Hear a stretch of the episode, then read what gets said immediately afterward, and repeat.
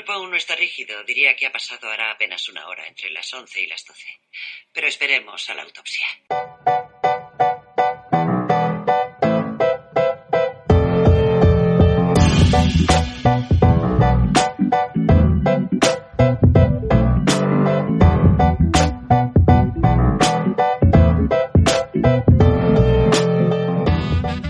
Mi nombre es Marta Marney. Soy crítica literaria especializada en género negro y esto es Hora de la Muerte, un podcast de literatura para escuchar sin prisa.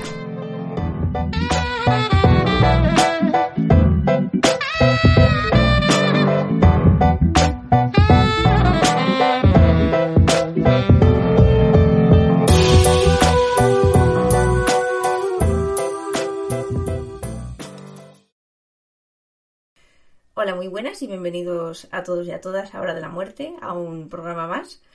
Hoy tengo de invitada a Carmen Nieto, que además estamos grabando desde, desde Gran Canaria, desde su casa, concretamente. Empezamos la entrevista. O sea, bienvenida, Carmen, y, y gracias por prestarte a, a mi interrogatorio. Pues bueno, como ya has dicho que estamos en mi casa, casi que bienvenida tú. Me alegro mucho de que estés aquí y de que, y de que me hayas invitado a tu podcast. Me hace mucha ilusión. Nada, gracias a ti por, por prestarte. Eh, bueno, eh, Carmen tiene dos novelas publicadas, acaba de publicar Sin Aditivos, la primera era nueve corto, y tiene la peculiaridad de que son novelas con restricciones, que por mucho que ella diga que no sabe si es bueno decirlo o no, yo creo que, que sí que, que sí que es interesante contarlo porque, porque, bueno, son novelas diferentes, están planteadas desde un punto de vista diferente, y creo que es obligatoria la pregunta de por qué y de dónde surge la idea de, escribir novelas con restricciones y cuéntanos un poco las restricciones que tiene cada una de ellas para, para la gente que no te conozca. En caso de, de nueve cortos, bueno, lo que hablamos, una novela escrita con frases de todas de nueve palabras. ¿Y por qué las restricciones? Realmente siempre a mí me preocupó la, la forma de escribir, porque yo creo que los que escribimos tenemos esa esa necesidad natural de, de, volcar en el papel lo que pasa o lo que no pasa, lo que te imaginas. Yo siempre cuento lo mismo. En casa de mis padres había descubrí un diario mío, pero eran todo cosas inventadas, esas cosas no habían ocurrido. Y, siempre escribes de forma natural, pero ya después cuando, cuando eres un poco más mayor y, y te planteas que esas cosas las van a leer otras personas, a mí me preocupaba mucho la forma, ¿no? Por eso me apunté a talleres de literatura, por eso hay ahí todos esos libros, los libros que yo llamo de escribir de cómo escribir.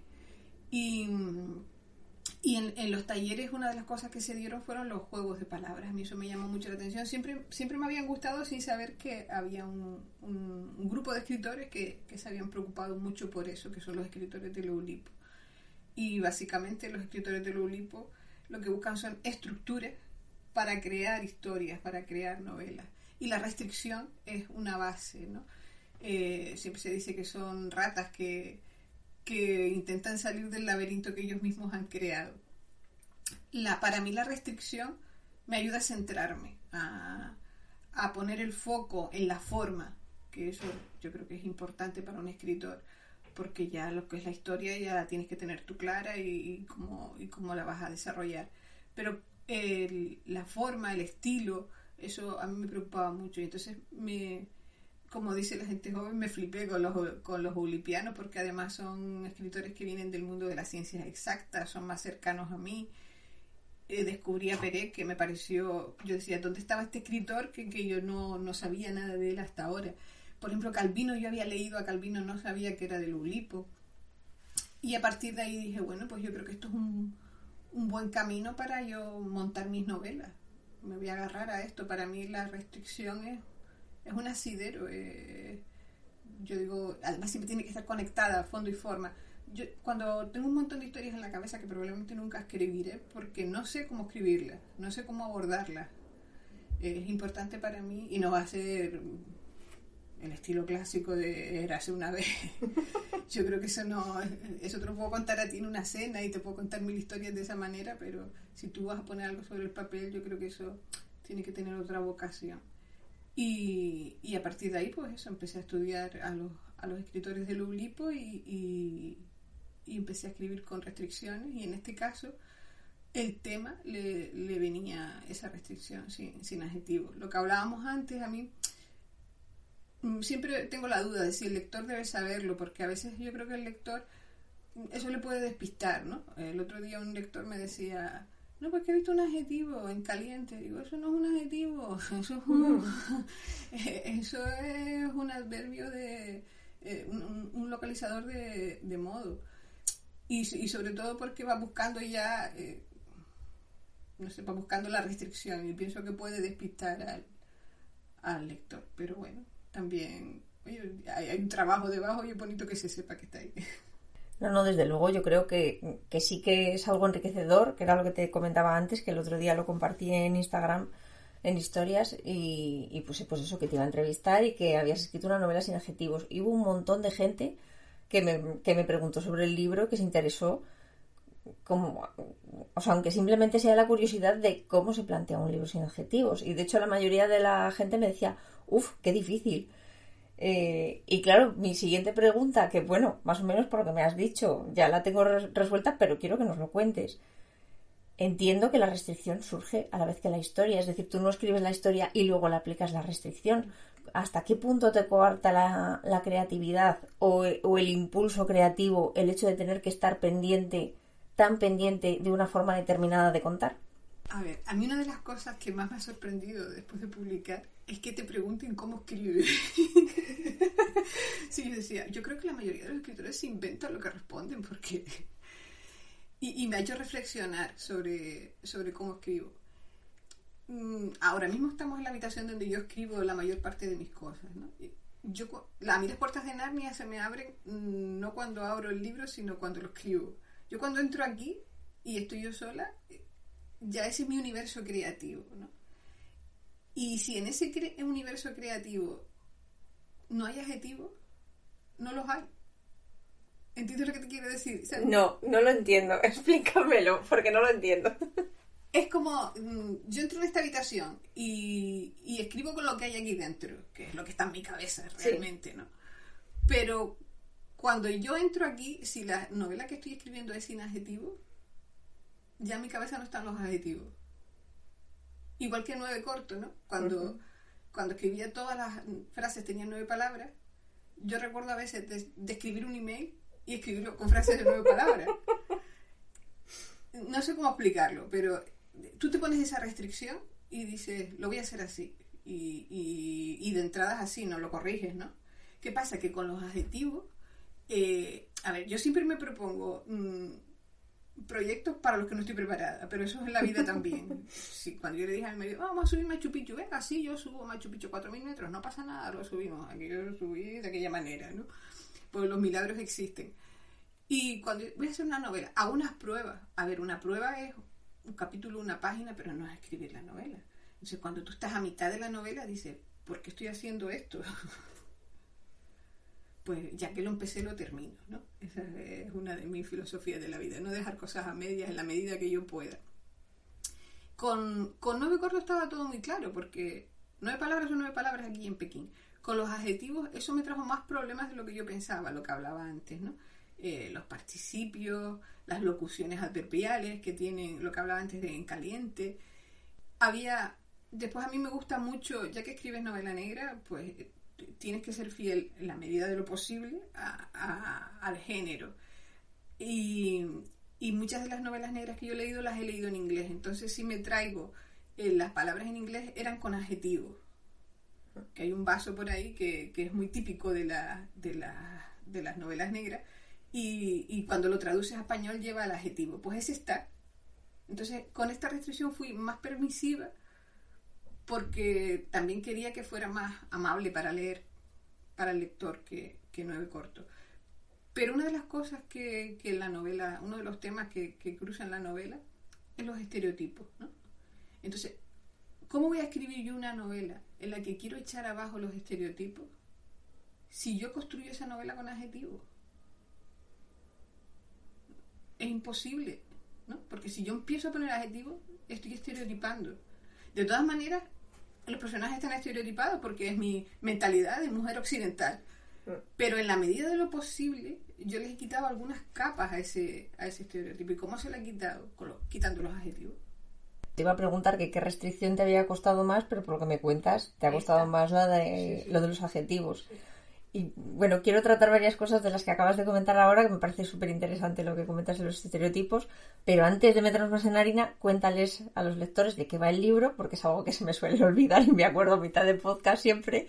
Y claro, normalmente hay mucha gente que o no lo conoce o no lo ha leído, y para que sepan un poco el argumento base. Pues estaba a punto de decirte que lo contaras tú. No. Porque yo cuando leo reseñas y pongo la reseña, no lo pongo por ponerlo, ni por ser amable, ni por quedar bien con la persona que lo reseñó. Lo, lo pongo porque lo pienso. Digo, jolín, qué bien cuenta en la novela, ¿no? A mí cuando me preguntan de qué va la novela, la vendo fatal. Ayer estábamos en la feria del libro de Telde y al final la, la, la, la, chica Sara, la de la casa del libro, terminó ella contando de qué iba la novela, como diciendo, quita que tú no sabes.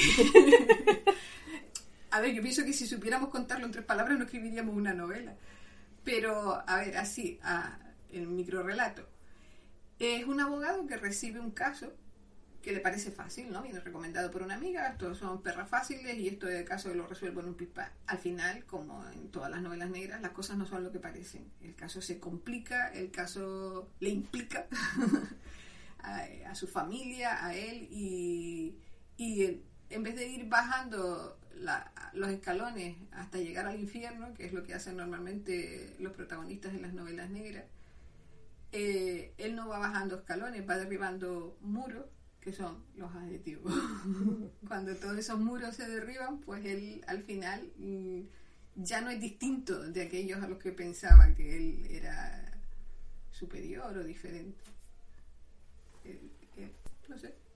Hay, hay muertos, hay, hay cosas típicas de novela negra, pero es que claro, no sé hasta dónde contar, porque la novela también está tan condensada que cuando me piden que lea un, una parte no sé qué leer empieza con un asesinato, que, que, que no sé, con varios asesinatos y se van encadenando. Pues mira, ya que tú no sabes qué leer, yo sí, porque tengo un fragmento además preparado para leer, que me suele gustar. A no ser que se me olvide, eh, me gusta leer algún trozo para que la gente sepa cómo suena un poco el libro. Estoy en la página 43 de 156. Podríamos decir que está adelantado, pero no se desvela nada. Todo sucedía con lentitud. Me senté en un muro del jardín, viendo cómo los policías arrugaban el ceño, señalaban a la víctima, recogían muestras, apuntaban datos, compartían conjeturas, hacían algún chiste, se llamaban por el apellido, volvían a arrugar el ceño, señalaban a la víctima guiñando un ojo y ladeando la cabeza para irrigar el hemisferio de la creatividad, recogían muestras intentando encontrar una ventana en el tiempo que los llevase solo unas horas hacia atrás, apuntaban datos para recomponer un espacio en el que ya no estaban. Compartían conjeturas porque se facilita la construcción del puzzle si las piezas son las palabras. Hacían chistes para exorcizar, exorcizar con risas los demonios de la violencia y no llevarlos a la cuna de los hijos que aguardan en el hogar. Se llamaban por el apellido, porque hay que presumir de profesionalidad. Arrugaban el ceño. Así suena, sin aditivos. Al menos un fragmento. Además que me llamó especialmente la atención este, este trozo viniendo de un libro escrito con frases de nueve palabras, porque digo, aquí te quedaste a gusto, ¿eh? Es que alguien me dijo que si yo no sabía hacer frases subordinadas. bueno, pero aquí queda demostrado que sí. Eh, a ver, cosas que quería comentar. Lo que comentabas de los adjetivos y de, y de estereotipar a los personajes. Eh, claro, una de las cosas que me llama la atención es que creo que, que juegas mucho con el lector haciendo que se plantee sus propios prejuicios, ocultando la información de manera premeditada. Por ejemplo, el protagonista.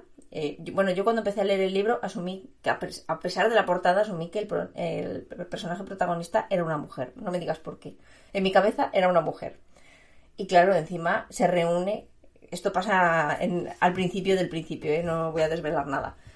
Eh, se reúne con una pareja masculina para recoger a, a, una niña de un coche. Entonces, sí, lo sé, lo sé. Sí, es que me, me, está, me está señalando que en la segunda página pone lo que sea jefe. Sí, pero mmm, de todas maneras, eh, por lo que sea, yo no me digas por qué yo asumí que el personaje eh, principal era una mujer y que luego encima eh, se reúna con una pareja que, que es un hombre, pues claro, te hace pensar que solemos asumir que las parejas van a ser heterosexuales, y más si tienen una niña en común.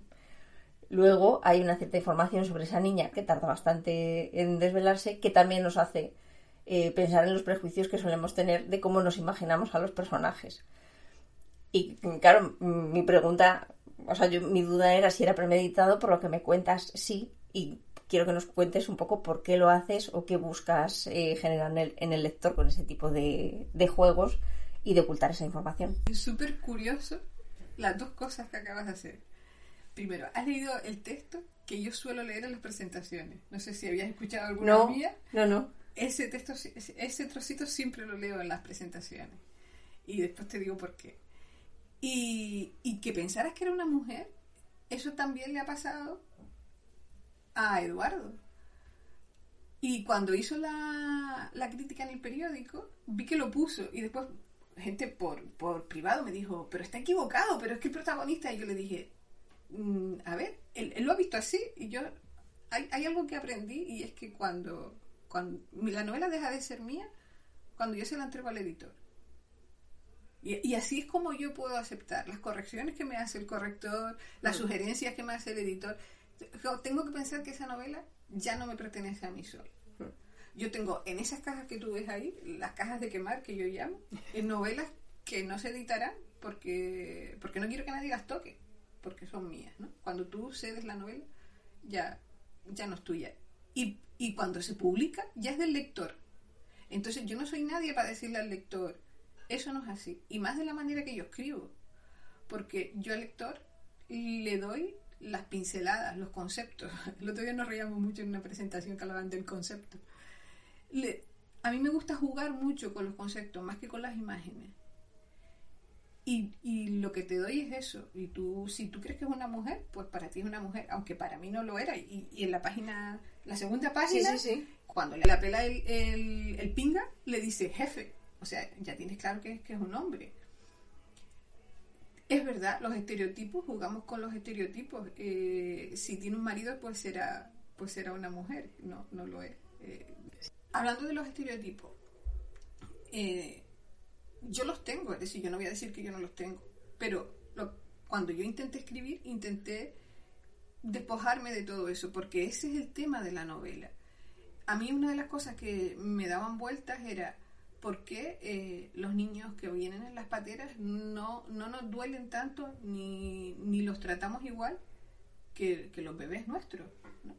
Yo tengo una hija y, y, yo la dejaba en, la, en el cole con, con 11 meses y, y, se me partía el alma de dejarla ahí. Y las madres que vienen en, la, en las pateras son tan madres como yo, no son menos madres que yo, porque esas madres no, no, no nos parece que sufren tanto. Entonces, ¿Por qué? Porque esos niños son negros, porque son extranjeros, los nuestros son blancos, son de aquí. Si quitamos todo eso, si despojamos todo eso, igual somos más parecidos de lo que pensábamos. Y nos damos cuenta que al final las motivaciones son las mismas. Hay una de las cosas que yo todo lo que meto en la novela lo meto por algo. A, a veces son autorreferencias que solo yo, son para mí autochistes, como digo yo. Eh, hay referencias al, al, padrino, ¿vale? Tú dices, es una novela negra, es una referencia al padrino, un homenaje. Sí, pero uno de los conceptos del padrino es la familia. Uh -huh. Y por eso viene el padrino en esta novela, porque habla de la familia. Y, y, siempre pensamos que nuestra familia es mejor que la del vecino, porque todas las familias son iguales y todas, no sé, yo creo que, que a mí me costó mucho eh, escribir la novela y, y, de hecho hubo un momento en que pensé, a lo mejor yo no estoy preparada para escribir esta novela y no, y no debería escribirla. Pero cuando David publicó el artículo y dijo, ¿qué podemos hacer? Y él dio ese punto de vista, nosotros, desde nuestras casas, cada uno de nosotros, ¿qué podemos hacer? Yo dije, yo lo que puedo hacer es terminar esa novela que la llevo arrastrando meses y me da esta pesadilla y, decidí tirar para adelante con ella, con todo lo que me costó, porque después he aprendido un montón de morfología y de sintaxis y de, cosas que me hacían falta y que probablemente me servirán para la próxima novela. Pero una de las cosas que, que yo, en, todas las novelas son como viajes, ¿no? Cuando tú las escribes. Y no eres la misma cuando empiezas una novela que cuando la terminas de escribir. Date cuenta que escribir, a mí escribir esa novela me llevó un año y medio casi yo creo que yo siempre he sido una persona de pocos estereotipos porque he vivido en muchos sitios y, y he cambiado mucho de ambiente. Pero sí que es verdad que, que yo creo que los pocos que tenían, muchos se cayeron. Cuéntanos quién es David y lo del artículo, porque sí que lo comentas en los agradecimientos, pero para la gente que no, que no lo conozca. Vale, David es un periodista bastante reconocido aquí en Canarias. Eh, bueno, él, se vincula mucho con el tema deportivo, pero también con política y, es un crítico literario.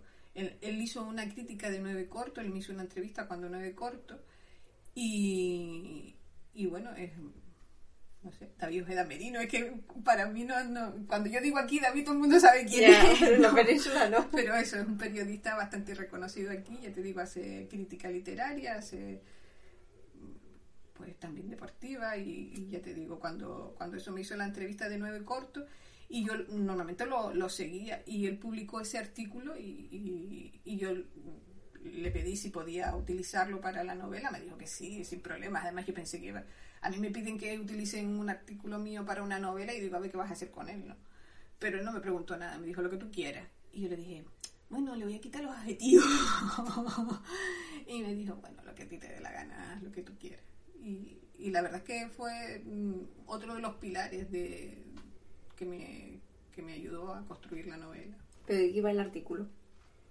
Hombre, el artículo se publica cuando llega Anteriormente había llegado una patera con un bebé muerto dentro, pero este se publica cuando apareció la niña muerta en la playa.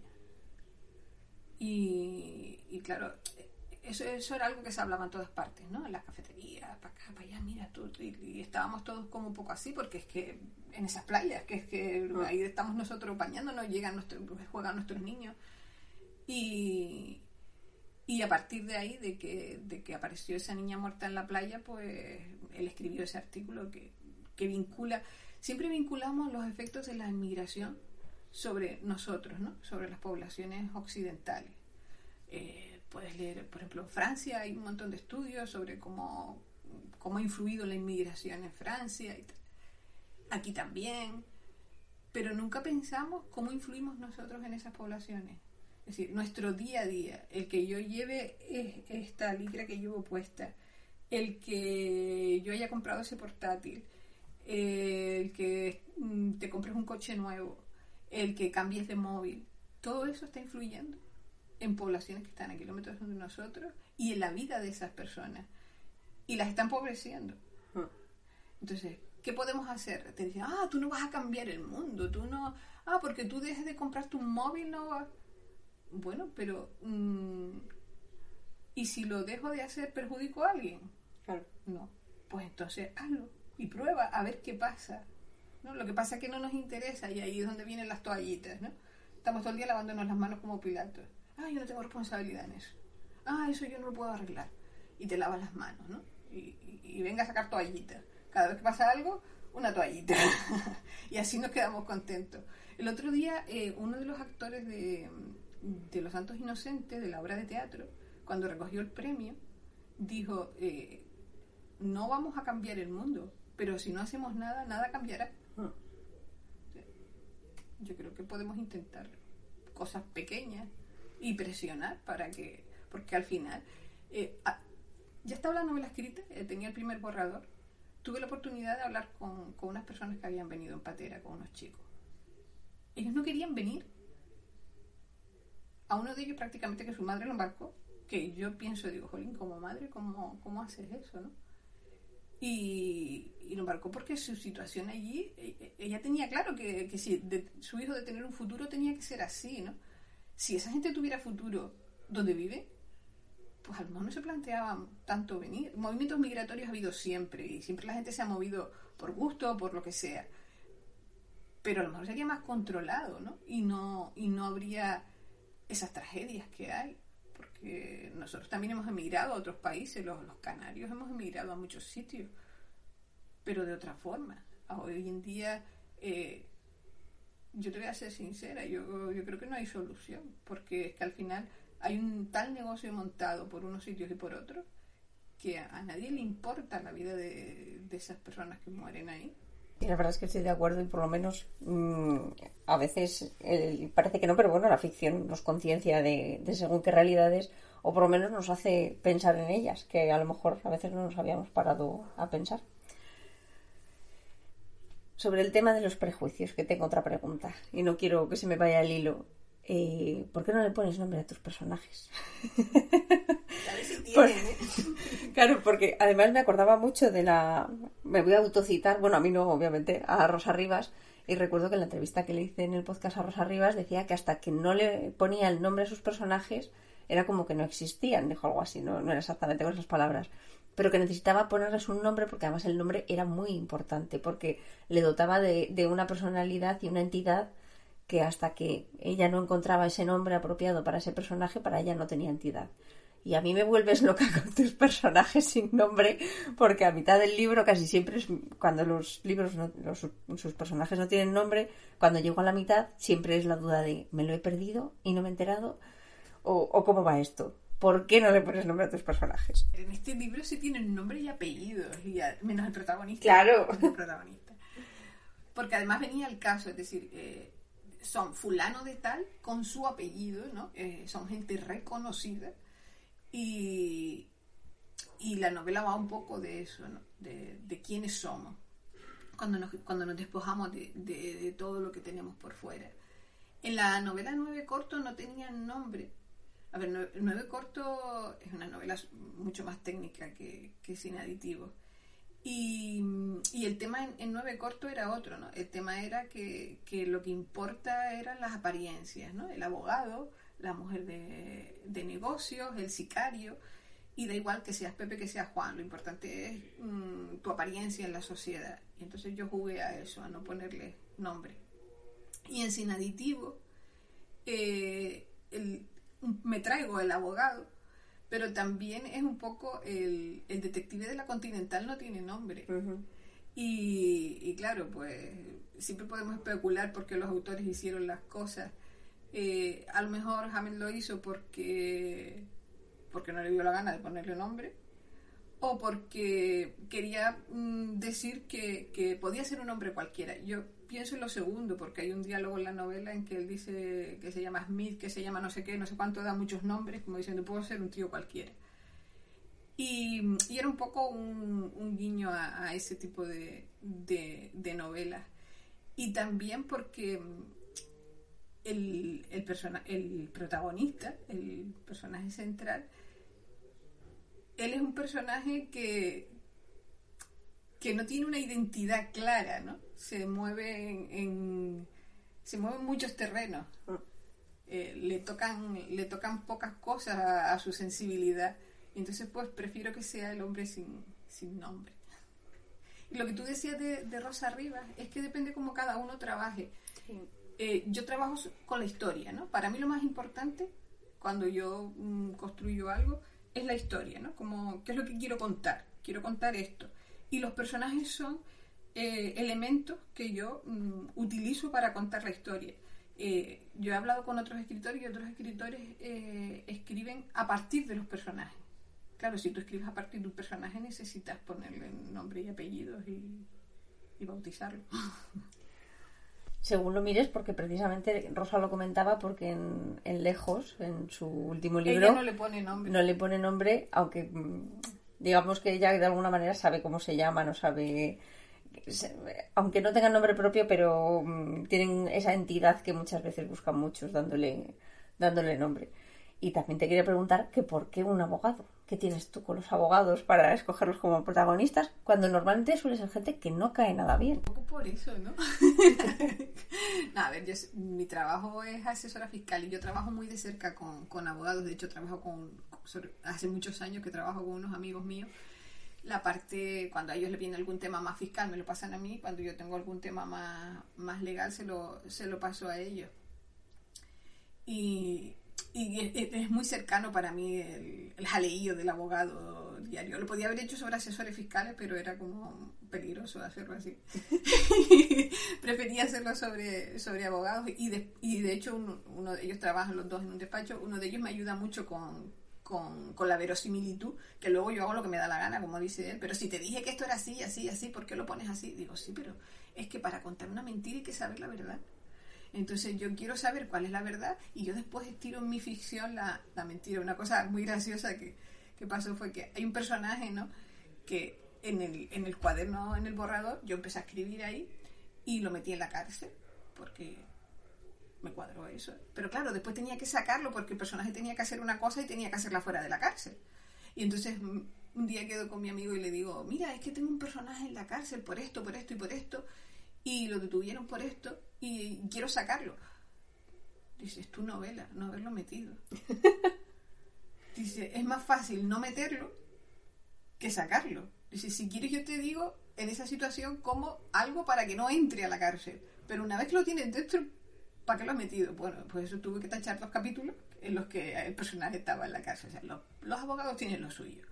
Pero, pero dan juego, ¿no? Además ellos, a mí lo que me... Yo que, que, que los tengo muy cerca y además son gente muy querida para mí, me sorprende eh, cómo tienen que, que, jugar con... Siempre decimos, no, y si tienes que defender a un malo. Eh, de hecho, una de las cosas que está inspirada es el turno de oficio, ¿no? Y, y cuando yo hablo con este amigo, que, que, no tiene necesidad de hacer turno de oficio, pero la hace, yo le digo, ¿por qué sigues haciendo turno de oficio? Me dice, porque todo el mundo tiene derecho a que lo defienda y todo el mundo tiene derecho a tener un buen abogado. Bueno, ellos están ahí eh, entre el bien y el mal, ¿no? Y siempre tienen esa moralidad de la que los demás dudamos y yo creo que, yo siempre le digo a la gente cuando la gente habla de, de que la, la ley es muy garantista, digo, ¿a ti no te gusta que la ley sea garantista porque siempre te ves como víctima? ¿no? Si, si alguien me hace algo, yo quiero que lo castiguen. Pero, ¿y si fuera al revés? ¿Y si tú fueras el acusado? Si a ti te acusaran de algo que tú no has hecho, tú, tú quisieras tener garantía. ¿no? Yo creo que la, el trabajo del escritor es ese, darle la vuelta a las cosas y mirarlas desde otro punto de vista. Entiendo que por algo parecido también tienes un, taxider, un taxidermista en, en la novela, porque no es algo habitual. A ver, yo soy un poco gamber. La, con esa carita de buena. Con esa cara de buena persona.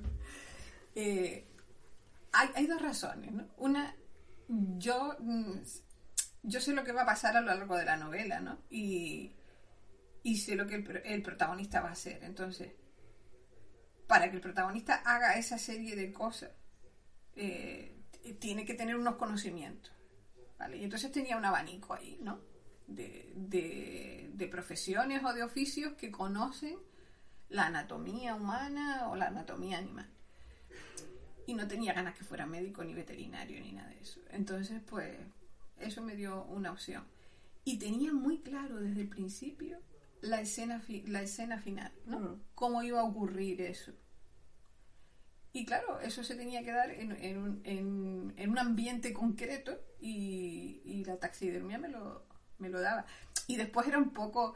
Eh, yo tuve una amiga que me dijo, dice, no, así no, escribiendo novelas de esas no vas a ganar nada. Lo que tienes que escribir, lo que tienes que escribir son thrillers, con esos asesinatos raros que a la gente la cuelgan y no sé qué y no sé cuánto. Digo, pues nada, un taxidermista, pero que esto sea creíble. Bueno, no sé si asustaremos mucho a la gente pensando que, yo qué sé, que va a acabar sí, disecado. Van a, pensar, van a pensar que es un thriller de verdad. no, no va por ahí, no va por ahí. Eh, una de las cosas que me llama mucho la atención de tus libros, que bueno, ya se puede ver a simple vista, es que pesa mucho más el menos que el más. Es decir, son libros cortos y no, no solo de en cuanto a extensión, sino, eh, es decir, son novelas muy escuetas en detalles, tienen poca floritura y no lo digo como algo negativo, es decir, no me refiero a que el texto esté poco cuidado, sino a que no te regodeas en largas descripciones y te enrollas y, y algo así. Eh, pero creo que al fin y al cabo consiguen lo mismo que una novela de, de mayor extensión, es decir, entretener, generar intriga, hacer reflexionar al lector, etcétera, etcétera. ¿Crees que en general las novelas son demasiado largas o tú simplemente prefieres hacerlas así porque es tu manera de escribir? Y los demás que hagan lo que les dé la gana, obviamente. Los demás que hagan lo que les dé la gana, eso va por delante, ¿no? Cada, cada uno. Yo pienso que en la escritura, lo que te decía antes, eh, porque quizás yo también tengo otro trabajo, ¿no? La escritura es donde uno tiene libertad para... Es ficción, ¿sabes? Tú puedes hacer lo que te dé la gana. Otra cosa es que, que a los lectores les guste y que, y que te lo compren o no. E, eso, cada uno haga lo que quiera. A mí me gusta cuando leo, ya uno tiene una edad, ¿no? Y uno tiene unas lecturas. me gusta que no me tomen el pelo. Es decir, yo a veces estoy leyendo una cosa y si tú antes me reía la nieve blanca y fría, ¿vale? Pues si fuera si fuera roja y caliente sería lava, yo qué sé. Pues con que me digas que nieve es suficiente. ¿Sabes? Que hay veces que dices tú, hay cosas que están un poquito de más que tú las quieres poner, pues vale, yo mm, no te lo voy a censurar, pero a mí no me gusta. Sí, hace poco leí el comienzo de una novela y quiero recordar que ponía algo así como que la noche era fría y oscura. Y, ya se me quitaron las ganas de seguir leyendo, la verdad. Dices tú, bueno, pues yo no. Sí, a menos que estés en, yo qué sé, en Islandia, pues a lo mejor la noche es clara, pero si no es el caso, la noche es oscura siempre. Total, que, que a mí me gusta esa novela en la que a veces estoy leyendo una, algún texto y digo, jolín, te, vaya, te estás quedando conmigo, tan tonta no soy. Y yo a mis lectores los respeto muchísimo. Eh, yo creo que la gente que lee eh, es gente inteligente. Entonces, pues como a mí no me gusta que me tomen el pelo, intento no tomarles el pelo yo tampoco. Juego con ellos, los mortifico, pero no, pero no les tomo, no los tomo por tontos. Y después también eh, estas novelas son así por las historias que quiero contar en ellas. Y, yo he elegido eh, agarrarme, porque también no deja de ser una restricción, ¿no? agarrarme a la novela negra.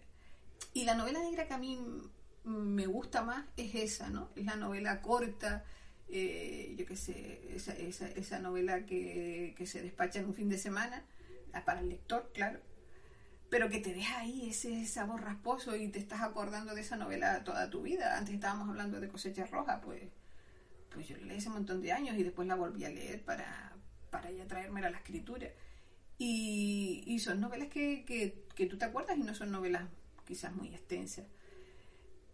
Porque la historia lo requiere así. Una novela negra, si yo escribiera una novela romántica o escribiera una novela histórica, pues seguramente tendría más páginas y, y el estilo sería otro.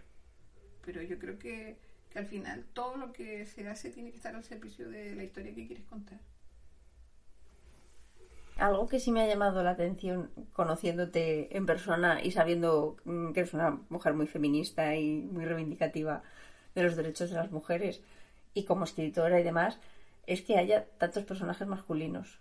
No lo, no lo digo como una crítica, ¿eh? pero siento curiosidad de, de por qué de por qué esas decisiones, precisamente por lo que dices de que no hay ninguna decisión que sea arbitraria. Yo creo que ahí está casi a la par, ¿no? Porque hay, hay mujeres y hay hombres hay paridad en la novela. Eh, yo creo que precisamente por eso, yo creo en la igualdad, ¿no? Eh, y, y, y, por qué las mujeres solo podemos escribir con personajes femeninos. Yo quiero escribir desde personajes femeninos y quiero escribir desde personajes masculinos. Y quiero escribir desde un gato y quiero escribir desde una bala y quiero escribir desde... A mí me gustaría escribir, tengo pensado una novela escrita desde, desde otro animal, ¿no? Porque para eso eres un escritor porque tú tienes que ponerte en el personaje que sea. También te digo que los personajes femeninos a mí me cuesta mucho construirlos, porque siempre me cuelo yo en el personaje. Y, y, y, eso sí a veces me doy cuenta en las escritoras, ¿no? Digo, ay, se te está yendo el rejo, hermana. Estás, estás tú ahí. ¿Sabes? Y a mí eso a lo mejor sí se lo veo a otra, a otra escritora, a veces hasta me gusta, ¿no? Pero yo, a mí no me gusta verme en el personaje. Al final siempre estás, ¿no? Porque eh, lo escribes tú. Pero me gusta, eh, aquí el protagonista, date cuenta que es un narrador, ¿no? Es un narrador eh, testigo, por así decirlo. Y, y él es el que va contando lo que le pasa a las mujeres, ¿no? Desde su punto de vista y ahí metes algo en medio. Y en la, y en la otra novela anterior también, el que hablaba de, el narrador que le tocaba cuando hablaba a ella era el gato. Porque es que si no, eh, me veo yo, me veo yo. Yo necesitaba, mira, antes cuando hablábamos de, la pareja, yo necesitaba un contrapeso para el abogado. Y eso es algo típico también de las novelas, ¿no? Eh, o la pareja de detective, que mm. se dan el, el contrapeso, o también a veces es la esposa eh, de la señora Colombo, ¿no? la esposa del detective. Mm, si yo en las primeras páginas de ese cuaderno em, intenté una esposa. Y al final esa esposa era yo, diciéndole al marido que recogiera las cosas, que no le dejara las cosas tiradas y que no fuera tan despistado. Digo, pues mm, no puede ser, no puede ser. Voy a tener, si cuando, además un, ejercicio muy chulo, eh, yo he dado un par de talleres de restricciones y tal, y después le digo a la gente, escribe un texto y ahora escríbelo desde el, desde el sexo contrario. Yo creo que eso es un ejercicio de igualdad, hmm. lejos de, decir que no eres feminista o que no tal. Eh, yo creo que eso es un ejercicio de, de igualdad, de decir, bueno, pues puedo escribir desde un hombre o desde una mujer.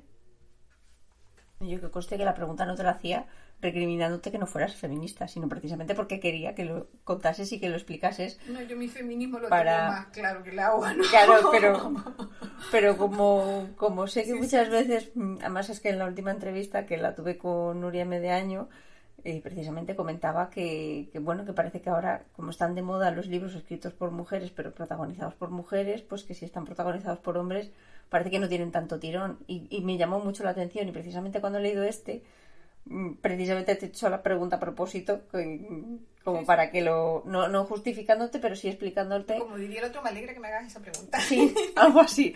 Porque, porque parece que sí, como que, que tenemos un, un espacio muy cerrado, muy pequeñito, en el que nos podemos mover y solamente podemos construir un tipo de novelas protagonizadas por un tipo de personajes y, y, creo que es algo positivo el pues precisamente lo que dices el, se le puede dar la vuelta y puedo entender yo que es una mujer como me ha pasado en las primeras páginas pues sí porque yo por lo que sea mm, en mi cabeza se construyó como una mujer eh, ¿Tenías claro desde el principio la voz narrativa que querías y el escoger primera, tercera, ese tipo de, de, de lecciones o tuviste que ir ensayo-error para probar desde qué voz o desde qué personaje querías contar la historia? Ahora, cuando yo escribo, mm, hay como varias fases. Hay una fase en la que yo le llamo estoy trasteando. Estoy trasteando con la novela. Estoy pensando mucho, me pongo a leer, me traigo lecturas, en este caso me traje Matar a un ruiseñor. Y, y después ya digo, bueno, voy a hacer pruebas. Y empiezo a hacer pruebas. Fíjate tú que con nueve cortos eh, tenía claro que era primera, segunda y tercera persona, ah. porque además eran nueve capítulos, pues los, cada uno entraba tres veces y era todo como muy matemático, muy chulo. Y aquí era como todas las cosas un poco más ambiguas. Además, mm, jugaba con la infancia. Yo nunca había querido escribir sobre la infancia. Y, y el otro día en una presentación, alguien me lo hizo ver, dice, quizás lo has escrito ahora porque ya tu hija es mayor. Digo, sí, yo creo que has dado en el clavo, ¿no? Ahora he sido capaz de escribir sobre la infancia porque ya mi hija es mayor. Y era una novela que a mí me costó mucho, es decir, yo, yo estaba sentada aquí muchas veces, muy cabreada conmigo misma, porque no era capaz de sacar la novela como, como yo quería. Y en respuesta a tu pregunta, hice muchas pruebas, hice muchas pruebas. Eh, trabajé primero con el narrador en tercera persona omnisciente, no porque daba demasiada información, y si tú juegas al, narrador omnisciente, no puedes engañar al lector, es decir, tienes que contar todo. E, ese no me sirvió. Eh, el, en tercera persona, desde el personaje, estuve casi a punto de escribirla así. De hecho, avancé muchísimo la novela con ese, con ese narrador. Y después la eché abajo. No me, no me gustaba. Cuando yo la leía, me resultaba impostada, no, no la quería así. Y a mí siempre he tenido un poco de miedo a la primera persona por lo que te contaba antes, porque acá al final te cuelas tú. Y dije, bueno, hay bastante distancia entre el personaje y yo. Voy a intentarlo en, primera persona. Oye, y cuando yo empecé a escribir eso, empezó a sonar... Eh, eh, las, las novelas en tu cabeza siempre son mejores que las que cuando las escribes. Pero aquello se empezó a parecer un poco a lo que yo había imaginado y, empecé a coger carrerilla y además empecé a escribir con más fluidez, es decir, de estar sentada tres horas y escribir media página, pasé a estar sentada una hora y escribir dos páginas. Digo, oye, pues va a ser este el narrador que le toca a la novela. Sí, sí, hice muchas. Esta novela me costó mucho y la eché abajo varias veces y hay una... Hay un solo narrador, pero hay varios estilos dentro de la novela. Mm. Entonces hay un estilo concreto que, entra tres veces. Al principio entraba cinco, quité dos. Después, de las pocas cosas que, me tocaron en la. que me tocó la, editora Mercedes, fue como estaba distribuido eso, esas entradas, ¿no? Me dijo, al principio estaban distribuidas de una manera y me dijo, ¿por qué no las distribuyes así, que parece que queda mejor de esta manera? Le dije, oye, pues sí, ahora está más equilibrada la cosa. La construcción de esta novela fue más, más complicada de lo que parece. Porque yo me meto en berenjenales para los cuales no estoy preparada y después me voy pertrechando según voy tirando para ahí. Hombre, yo no sé si está más trabajada o no que la anterior, pero creo que el, el resultado es más efectivo. A mí me ha gustado más que Nueve Corto. Eso no significa que Nueve Corto no me gustase, pero Nueve Corto es verdad que es un experimento raro. Eh, para el lector, eh, quiero decir, si entras en el juego, eh, es una novela que se disfruta un montón, pero es verdad que cuesta más entrar. Mientras que está, ya desde la primera página, ya estás metido en la historia. Y precisamente lo que comentábamos del tema de los prejuicios creo que juega mucho a su favor porque el lector se cuestiona ya desde la primera página según qué decisiones que tú tomas como escritora y que nos hace pensar eh, ya desde el principio decir, joder, pues no pensaba yo que fuese mm, tan machista, feminista, racista, eh, un montón de istas que, nos haces que, nos planteemos durante todo, durante todo el libro. Y ya digo, yo creo que mm, como novela funciona mejor y creo que, ya digo, no sé si es debido a que está más trabajada, hombre, algo se tiene que notar, digo yo, pero, pero sí, yo creo que como, como novela es más redonda y que, y que funciona mejor y que es más accesible a más tipo de lectores. Yo creo que sí que Nueve Corto a lo mejor está pensado más para los frikis del género. Y esta novela, aunque sea de género, yo creo que sí que... O sea, yo se la recomendaría a cualquier tipo de lector, aunque no sea lector de, de género, porque gran parte de la novela yo creo que va fuera del género. O sea, sí que tiene escenas muy concretas de género, pero sí que creo que, que bordea mucho el género, pero a lo mejor porque es más una novela social que una novela negra. Podría ser. Eh, esa fue una conversación chula que tuve con, el editor. ¿no? al final la novela negra es la, novela que hace crítica social. ¿no? Eh, a, esa, a esa conclusión llegamos. ¿Qué pasa? Que que en determinados momentos de, la historia eh, los, grandes escritores del género quizás lo que estaban criticando era ese mundo violento en el que vivían, ¿no? Y por eso metían tanta violencia. Mm. A mí también me gusta la, versión de... He leído en algún sitio por ahí, ¿no? Que la novela negra es el estudio del alma humana. Pues para los que no queremos mucho en el alma, a mí me gusta pensar que es el estudio del comportamiento humano, ¿no? quizás yo creo más en la etología. Y, y analizas cómo se comporta, por qué nos comportamos así, por qué reaccionamos así. Quizás sí, esta novela es un poco más, tira más a eso. Eh, nueve cortos, yo nunca pensé que nueve cortos se fuera a publicar. Eso lo he dicho muchas veces. yo todavía lo miro como diciendo, ¿cómo, cómo se publicó esta novela? Y, bueno, para mí fue un milagro que se, que se publicara. Y, y, también es verdad que cuando escribí sin aditivo, ya la escribí con más conciencia de que probablemente eso se publicaría. Y, y, no quería, quería un poco resarcir a los, a los, a los lectores que habían entrado al trapo con nueve cortos. Decirles, bueno, pues ahora yo me lo voy a currar más, porque a mí me costó más esta novela que nueve cortos, pero va a ser una novela más amable para leer. ¿no? Y, y, yo, hombre, si yo he conseguido eso y tú me lo dices, yo ya me siento feliz porque para mí Nueve Cortos es como mi niño bonito, ¿no? Porque es como el primer hijo y, tal. Pero, pero Sin Aditivos es una novela que, que, me ocurre muchísimo y yo creo que se tiene que notar que has mejorado como escritor en algunos aspectos, ¿no? Mm, he leído mucho, eh, he intentado mejorar eh, en, la, en la forma de escribir y, yo creo que eso se tiene que, se tiene que ver. Y me alegra que eso llegue al escritor. Después también me preocupa algunas personas que no leen novela negra habitualmente ¿no? y, han leído y me dicen, ah, me ha gustado la novela. Y después me quedo preocupada, digo, a lo mejor no es que no es tan negra como yo pensaba. Pero yo creo que sí, porque es una novela que te hace plantearte cosas, ¿no? Es un, a ver, cumple ciertos estándares. Eh, las cosas empiezan patas arriba y terminan peor. Pues vale, eso lo cumple, ¿no? Como el tic, ¿vale? Eh, otra de las cosas, hace, hace retrato social, que a mí no me gusta decir crítica, yo creo que sí, hace retrato social. Eh, hay violencia, mm, hay violencia pero no es gratuita, es una, es una violencia que viene eh, a hacerte pensar qué clase de persona es el personaje, ¿no? Porque es capaz de desarrollar esa violencia. Sí, ¿no? Y como decían, semen y sangre. Pues, pues yo, hay de las dos cosas, ¿no? Pues ya está. Además, siempre dice que, que La prueba de fuego es la segunda novela. Es decir, que con la primera has podido tener un golpe de suerte, que oye, Ah, todo puede ser, pero que la segunda es en la que de, de verdad se demuestra si vales para esto o no vales para esto. O sea que, obviamente yo no soy nadie para decir que es mejor, pero a mí desde luego me parece mejor. Gustó. Entonces, eh, y ya no es que me gustase más, es que considero que es mejor. Porque puede ser que considere que sea mejor, pero que me guste menos, por X razones. Pero sí que creo que es más redonda como, como novela y que funciona mucho mejor.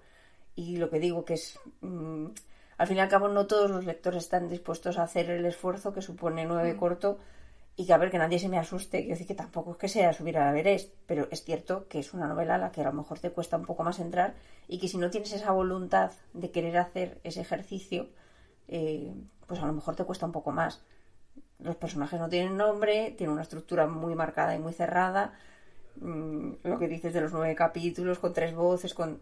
Claro, es... es... Es una novela mucho más técnica. Claro, y entonces- se nota. O sea, aquí, eh, yo intenté que aquí la técnica no se comiera la historia.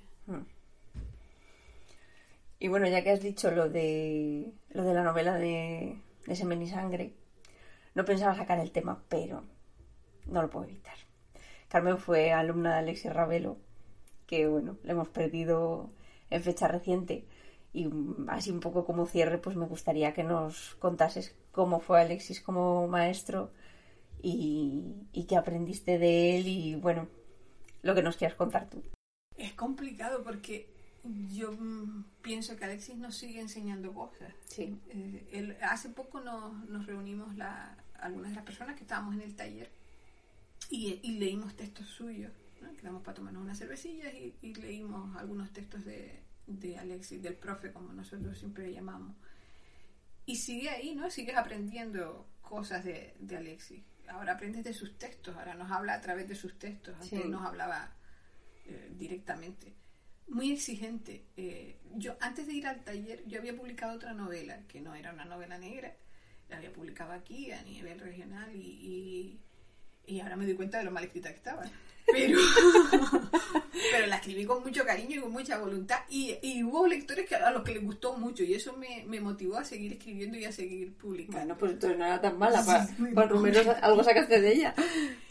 Y esa novela, pues yo la escribí con esos manuales de escritura que tú ves por ahí y apuntándome a, cursos de escritura online y, y, y, bueno, en ese tipo de cosas. Y cuando, cuando publiqué la novela, una, una compañera de la editorial donde la publiqué, me di- yo le dije, digo, ay, pero es que a mí me gustaría mejorar el estilo, porque claro, yo soy de ciencias y yo hace muchos años que no estudio cosas así, quiero, quiero sustancia. Me dijo, ¿por qué no te vas a los talleres de Alexis Ravelo? Y yo lo primero que le pregunté fue, ¿y los talleres los da Alexis Ravelo? A mí me resultaba tan extraño que fuera él el que diera los talleres. Me dijo, sí, sí, claro, da, los talleres. a Digo, yo pensé, le habrán puesto el nombre a Alexis Ravelo, pero seguro que Alexis Ravelo no da el taller. Pues efectivamente, Alexis Ravelo estaba allí dando el taller. Y, y era bueno, nos hacía currar como negros. Y él es un currante. Decir, eso, allí no se iba a, a- a estar tranquilito a, pasar las dos horas, porque eran dos horas de taller al principio. Eh, allí no ibas tú a, echar la tarde, porque si ibas a echar la tarde echaba la bronca. A trabajar. Y aprendías muchísimo. Y eso era muy en serio. Eh, nos enseñó muchas cosas, muchas lecturas, sobre todo a leer de otra manera. Aprendí a leer pues con, con los ojos de la mala idea del escritor, ¿no? Eh, a traerme mm, esas escrituras, esas lecturas a mi escritura. Y súper exigente, súper exigente conmigo, siempre fue súper exigente. Bueno, yo, la- una broma que yo le solía gastar era, yo sé que hablas de, bi- bien de mí a mis espaldas, porque a la cara no. y recuerdo, eh, nueve cortos se trabajó en el, en el taller y recuerdo el día que me talló un capítulo entero. ¿Tú sabes lo que es un capítulo escrito a nueve palabras por frase? Que eso te ha costado sangre, sudor y lágrimas hacerlo. Carmen, tú sabes que esto no, no está funcionando. Y era verdad, ¿sabes? Lo más Ya. triste que era verdad. en, en esta novela pues ya la escribí yo fuera del taller y, y la verdad es que de Alexi aprendí todo, todo. El planteamiento de cómo, de cómo abordar, porque claro, tú escribes un poco como amateur. Y si, si tú quieres progresar en esto, mm, tienes que saber hacer esto y tienes que saber hacer esto y tienes que saber hacer lo otro. Y te lo tienes que tomar en serio. Y escribir no es mirar para el cielo y escribir lo que a ti, porque ya te digo, esas cajas están llenas de eso, ¿no? De, de cosas que uno escribe porque le apetece. Pero cuando tú quieres que eso salga a la calle y quieres que eso lo lean otras personas, como decimos aquí en Canarias, eso merece un respetito. Entonces, pues hay que hacerlo bien. y eso fue lo que nos dejó el hacer las cosas lo mejor posible. Eh, antes de que se me olvide lo que me comentaste del texto este que siempre lees en las presentaciones, que es el mismo que he escogido yo, ¿qué me querías comentar sobre eso? Vale, ese texto lo elijo por, por dos cosas, ¿no? Porque me costó muchísimo escribirlo hasta que lo conseguí hacer así. Y, y después tiene una, una intrahistoria. Yo quedé con una, con una amiga mía que es Policía Nacional, que ella pues está muy cerca de, del tema. Ella, ella no está en homicidio, pero está muy cerca de, del tema de homicidio. Ella lleva otras cosas que no puedo decir. Y, mm, y le pregunté, le dije, mira, quiero saber los detalles, pues como te contaba antes, ¿no? La verdad para yo alejarme, pero para no me, para no para no despistarme mucho con, con, con la realidad. Y cuando van a investigar, porque claro, otra cosa de la novela es que es como una especie de falso policial, ¿no? Parece un policial, pero no lo es, Sí. ¿no? Que eso es un homenaje a la promesa, porque la promesa parece un falso policial, pero no lo es. Y, y cuando parece un falso policial, no parece un policial, pero no lo es. Y cuando ella empezó a contarme el tema de los marcadores, ¿no? Fue todo muy técnico. eh, porque se ponen los marcadores, porque vienen los de homicidio, porque no sé qué, porque la bolsa demuestra, porque tal, porque te cogen las huellas si tú estás allí, porque tal y por cual. Había cosas que ella tenía dudas y me dijo, te mando un WhatsApp, porque le voy a preguntar a un compañero de homicidio. Se lo ocurrió como una campeona, ¿no? Pero claro, toda esa información, eso es un aburrimiento en la novela. ¿Sabes? Tú imagínate, yo, yo hubiera podido rellenar, bueno, yo tengo tres páginas de lo que ella me contó y yo tomando apuntes. Yo vuelco esas tres páginas en la novela y, y ahí deja la gente el libro. Yo quería mm, hablar de eso, ¿no? De ese trabajo, porque eso venía al caso, aparece un cadáver y, y- y viene la policía. Pero gran parte de la conversación después con ella, de amigas, tomándonos el cortado, ella me contó una cosa, me contó que cuando venía de la calle y había pasado algo así, ella vive en una casa de dos plantas, ella no hablaba con su pareja, iba directamente a la planta de arriba, se duchaba, se descansaba, escuchaba música, se ponía a leer, tal. una hora o dos bajaba, ¿no? Y entonces se relacionaba con su pareja. Que al principio su pareja eso no lo entendía mucho, porque tú imaginas, tu mujer llega de trabajar, no te dice ni hola, y, al y aparece al cabo de dos horas, y ella no sabía muy bien por qué lo hacía, pero como que no quería en ese momento mm, tocar a nadie de su familia. Entonces, mi padre guardia civil, mi padre era guardia civil, y hacía lo mismo. Él entraba por el pasillo, se quitaba todo su rollo, y después se aseaba, y después nos daba un beso y tal. Y eso fue lo que yo quise volcar ahí, ¿no? Es decir, también son personas. Ese, cuando hablamos de los estereotipos. Eh, ta- también ahí hay una personita. Y, y si, y si nos metemos en la cabeza de esa personita, a lo mejor vemos las cosas de otra manera. Y después hay una parte técnica para fastidiar, que es la bola de nieve. No sé si te has dado cuenta, eso Sí. está en las restricciones del ULIPO y es una propuesta que ellos hacen, construir como si fuera una bola de nieve. Tienes, tienes un sintagma y ese sintagma lo vas agrandando, ¿no? un sintagma nominal en este caso, y lo vas agrandando, lo vas llenando de significado, lo vas llenando de significado y al final lo cierras como una bola y bueno, no me quedo tan mal.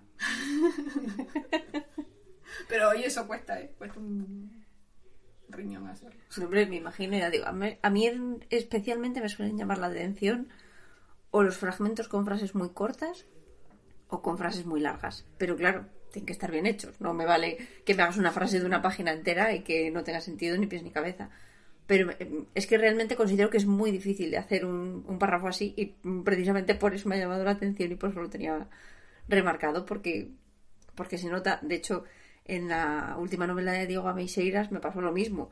Y me dijo, dice, has cogido el párrafo más largo de toda la novela. Digo, claro, es que es muy difícil contar. Y es lo mismo, él lo que cuenta es un baile. y, un, Y si un le acercamiento si físico. metemos un punto y seguido ahí las fastidias. Claro, No porque puede- pierdes el ritmo, pierde esa, esa, es que incluso si lo lees en voz alta, eh, esa sensación de, de casi de ahogo, de que te falta el aliento, de que te falta el punto para parar, aunque haya comas y aunque hagas pausas a la hora de leer, pero, pero precisamente eh, ese ritmo eh, se consigue precisamente con esa puntuación y lo que dices, con, la bola de nieve, ir agrandando las frases y o sea, o sea, que chapó y enhorabuena porque de verdad que, que se nota, vamos.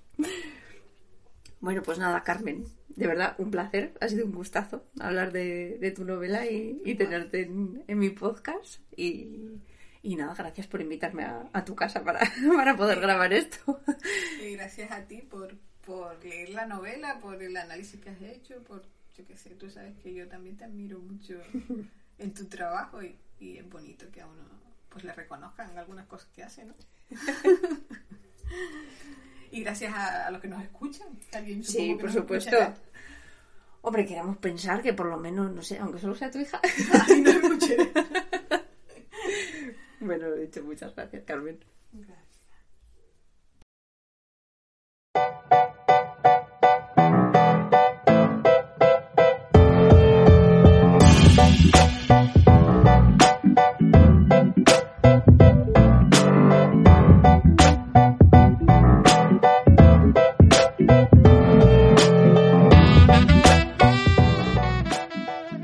Podéis encontrarme en mis redes sociales como Marta Marne, guion bajo, tanto en Twitter como en Instagram.